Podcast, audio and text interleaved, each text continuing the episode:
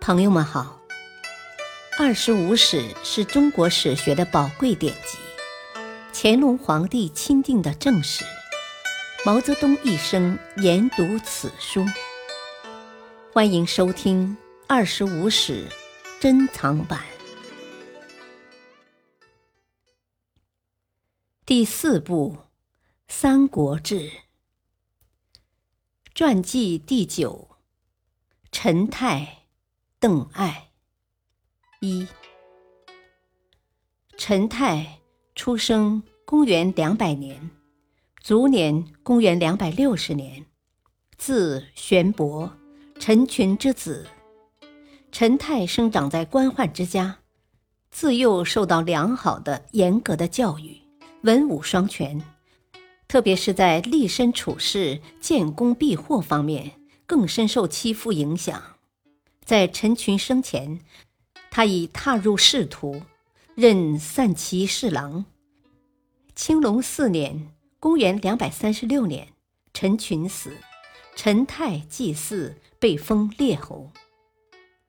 父亲一死，陈泰便离开朝廷，到边疆建功立业。正史初年（公元两百四十年至两百四十一年），他任游击将军。正十五年（两百四十四年），出任并州刺史，加号镇威将军，持节，即有代表朝廷处川若干大事的权利，护匈奴中郎将，全权主管并州军政法等事务，为封疆大吏。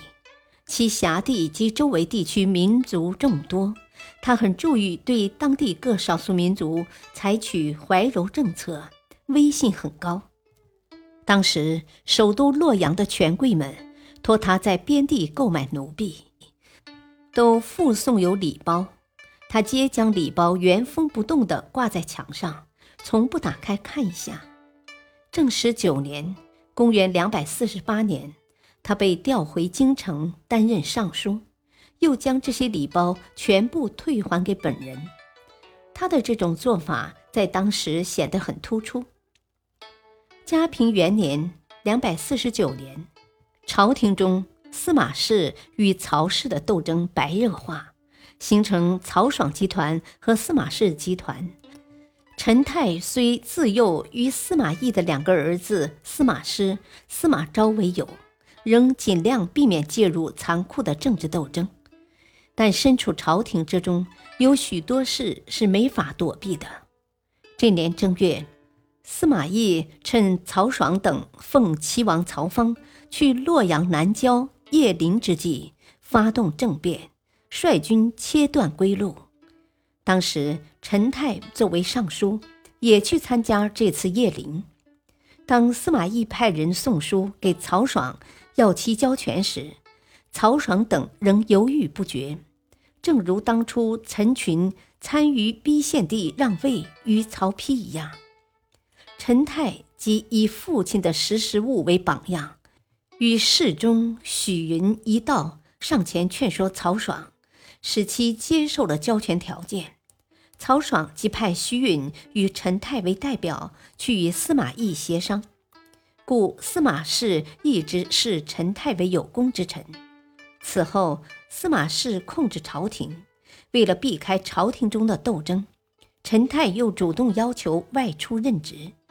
他被调任雍州刺史，加号奋武将军，处于对蜀作战的前线。当时，蜀大将姜维依曲山筑二城，派军守护，又在这里集中了当地士羌民族的若干人质。强逼当地民族部落听其调遣。陈泰与魏征西将军郭淮商量对策时说：“曲城虽坚固，但据属路远道险，运粮困难。羌人部落害怕蜀军的劳役之苦，未必肯依附蜀军。现在我们率军前去围城，可兵不血刃而拔其城。”若蜀军来救，山道险阻，对他们行军是不利的。郭淮即命陈泰率讨伐蜀军扩军徐志、南安太守邓艾等部前去围城。陈泰指挥魏军断绝了蜀军的运粮道和城外水源。蜀军出城挑战，陈泰又命坚守阵地不战。